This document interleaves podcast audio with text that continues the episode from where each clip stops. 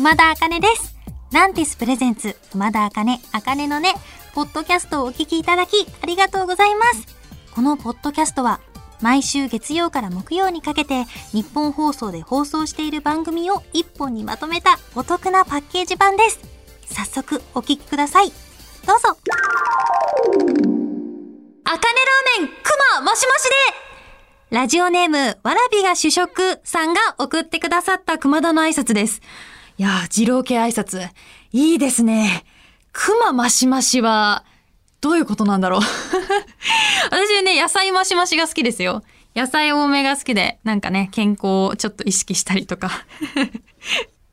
はい。さあ、最近の熊田茜なんですけれども、私最近ね、高校2年生の17歳の妹がいるんですよ、今。その妹が、今、進路を考える時期で、大学の見学とかに行ってて、この間、美容系学校のオープンキャンパスに妹が行っていたんですけど、あのお母さんがちょっとお仕事の都合で行けなくて、私もそのオープンキャンパスについて行ったんですよ。でね、久々に校舎というものに入ってすごい懐かしいなーなんて気持ちで、なんかほんわかした気持ちでね、歩いてたんですけど、まあそこに見学、オープンキャンパスに来てる、今ほんと現役高校生の子たちがめっちゃ大人っぽくて、なんかもうやっぱ美容学校だからかな、みんなメイクもバッチリだし、そのメイクが上手なんですよ。メイク始めたばっかりの子ってね、ちょっといろいろわかんなくて変に濃くなっちゃったりとかすると思うんですけど、もう来てる子たちはすごく上手だし、髪の毛もね、何それメイクさんにやってもらったの？みたいな。もう編み込んで綺麗にまとめててすごい子たちがいっぱいで、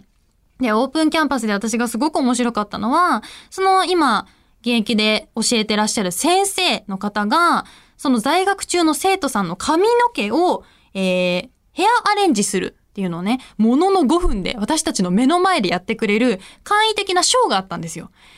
普通の髪の毛ロングの女の子の髪をまず巻いて、私も普段ヘアアレンジに使うようなコテだったりとかヘアピン、そしてゴム、普通のセットで、もう編んで上に上げて巻いてあげて、何してるか分かんなかったんですけど、魔法かなって思いましたけど、それでね、そのままお花つけたらウェディングドレス着れるんじゃないかってぐらいのまとめ髪にすぐ仕上げてたんですよ。うわ、これはすごいわと思って。妹もそれを見ながら憧れたんでしょうね。すごいキラキラした瞳でそれを、ショーを見てる妹を見て、ああ、やっぱり学生さんたちのこれになりたいっていうね、情熱っていいなっていうのを隣で感じながら、久々にその後で妹とカフェに行って将来の夢をね、ちょっと語り合ったり、お姉ちゃん的なアドバイスをしたり、なんかそんな楽しい一日を過ごしました。という熊田茜の近況トークでした。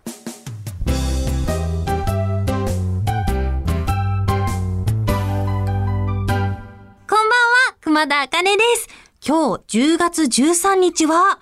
豆の日。ということで、私、熊田茜の豆知識、熊豆知識を披露したいと思います。イェイイェイイェイ。えー、豆の日なんだ。なんかね、言いつつ思いましたけれども。私はですね、うさぎさんを以前飼っていたことがあったので、私のうさぎさんの豆知識をちょっと披露させてください。熊豆知識と言いながらうさぎさんのね、情報なんですけれども。いや、まずね、3つあるんです。1つは、うさぎさんは寂しいと死んでしまうは嘘。これなんかよく言うじゃないですか。寂しいと死んじゃうって。だけど、うさぎさんって、基本ね、騒音とか、大きい音が苦手な子なので、人がいるとことか、テレビがついてるお部屋よりは、まあ一人で静かにいたいです、みたいな子なんですよ。あとはね、一緒のケージに2羽とか入れちゃったりすると、喧嘩しちゃったりもするので、まあ、基本、一匹狼みたいなところがあるんですね、うさぎさんは。だからこれは嘘っていう豆知識。そしてもう一つ、歯が一生伸び続ける。これめちゃくちゃ怖くないですか？私歯一生伸び続けたらどうしようって思いますけどね。いや、これね、うさぎさんって、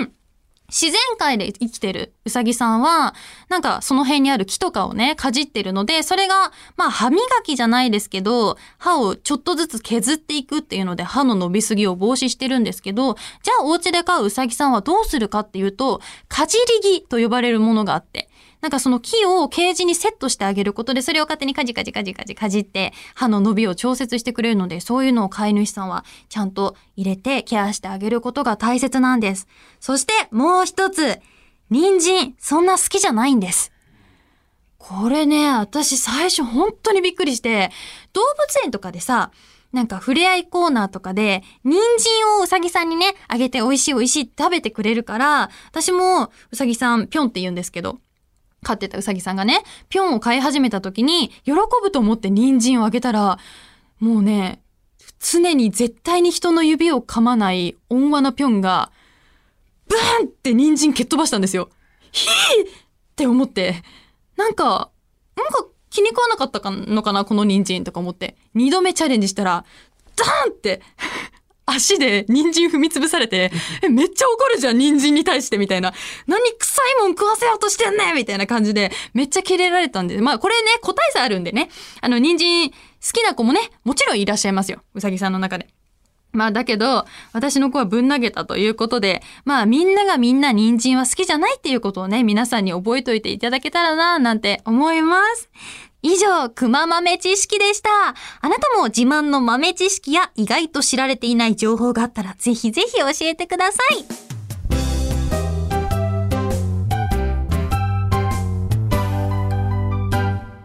こんばんは、熊田あかねです。今日はこんなメッセージが届いてます。ラジオネーム、いくらさんからいただきました。私はすぐに知ったかぶりをしてしまいます。ドラマの半沢直樹も1話も見てませんが、倍返しだよね。土下座だよね。とか言って、半沢トークの場をヒヤヒヤしながら乗り切っていました。そんな中、熊田さんが野球を知らないということを堂々と電波で語っていて、すごい人だなと思いました。知らないことを知らないっていうのは怖くないですか？ということで。これはディディスられてるわけではないですよね。すごい人だな。こいつやべえな。かっこかっこ。みたいな。そういうことじゃないですよね。ありがとうございます。ちなみに私も見てないですよ。半沢直樹。いやー、なんかね、見ようと思ったんですけどね。なんか、ちょっと今、それより夢中なアニメにちょっと見、ね、ちょっと見つかってしまったんで、そんな話も今度できたらな、なんて思いますけれども。いやー、知らないっていうのはね、あの、言えなかったんですよ。もともと本当に言えなくて、なんかそれでね、まあやっちゃったのが、ボイストレーニングっていうね、声をこううまく出せるようになるためのレッスンに自分で通っていた時期があったんですけど、その時先生に音楽ってさ、やっぱドラムだよね？って言われて、え、ドラム？って思ったんですけど、ああ、そうですよね、みたいな感じで。まあ、とりあえず知ったかぶったんですよ。そしたら、まあ、音楽っていうのはドラムの音を聞いて、裏拍で乗ることが、やっぱ、なんか、乗れるコツだよね、みたいなことを言ってて、ああ、マジでわかります、みたいな こと言ってたんですけど、その時に私、ドラムの音が正直聞き取れてない時代だったんですよ。で、裏拍もなんだかわかんなかったけど、まあ、わかりますとか言ってたら、なんかこの子超音楽できる子じゃんって思われちゃって、なんかその後ね、自分がすごく苦労したんですよ。わかんないのに知ったかぶっちゃったから、なんか知らなきゃいけなくて自分一人ですごい裏拍見つけようとしながら音楽聴いたりとかしてたんだけど、もうある時ね、それじゃ乗り越えられなくなって白状したんです。私裏拍わかりません。ドラムの音もものすごい集中しないと聞こえません。って言ったら、もうまあ大爆笑されましたよ。大爆笑されたけどね、もっと早く言っとけばもっと早く成長できたのに、知ったかぶったおかげでね、そのチャンスをちょい逃ししたんです。私はそれがすごく悔やまれて。なのでその以降私はずっと知らないことをちゃんと知らないっていうことにしてるんです。その方が、いち早く情報を知れるし、たくさんの方からいろんな情報をね、正しい情報を得られるから、人とのトークのきっかけにもなりますし、まあ、これは知らないって言ってちゃあやばいなってやつは、早めにちょっと調べとけばいい話だから。そうやって乗り越えていきましょう。ということで、いくらさんメッセージありがとうございました。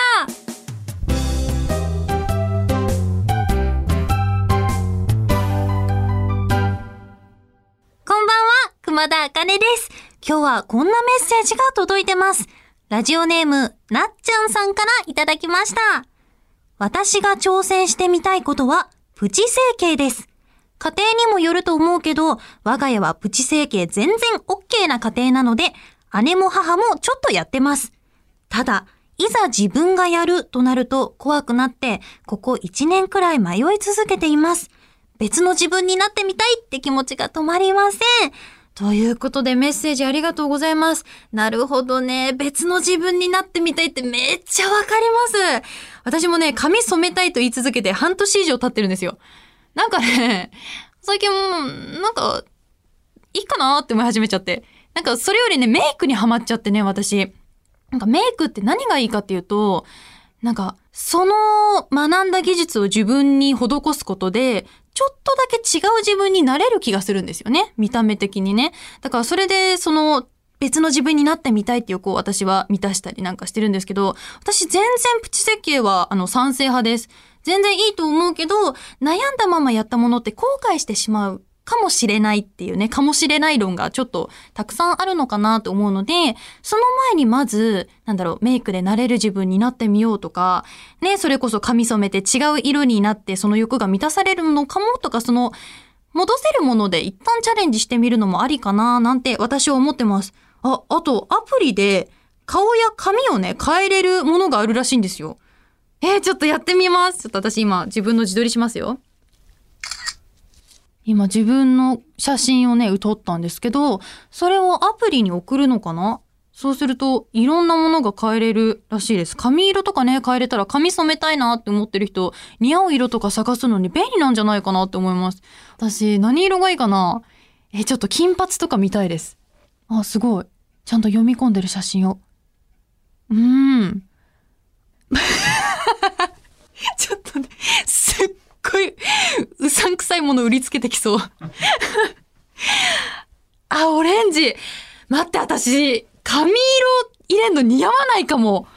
こういうの知れるといいですね。まあでもオレンジの方がまだ可能性あったかな、私。眉毛の色とか変えたらね、もっといいかもしれない。なんかでもこういう風になんかちょっと、なんだろう、痩せたり太ったりとか、あと、鼻の細さとかもアプリでちょこちょこっといじって、なんかやってみたらどんな感じになるのかな、みたいのを楽に簡単に見れるみたいなので、それでイメージして遊んでみてもいいかもしれないなと思います。なっちゃんさん、メッセージありがとうございました。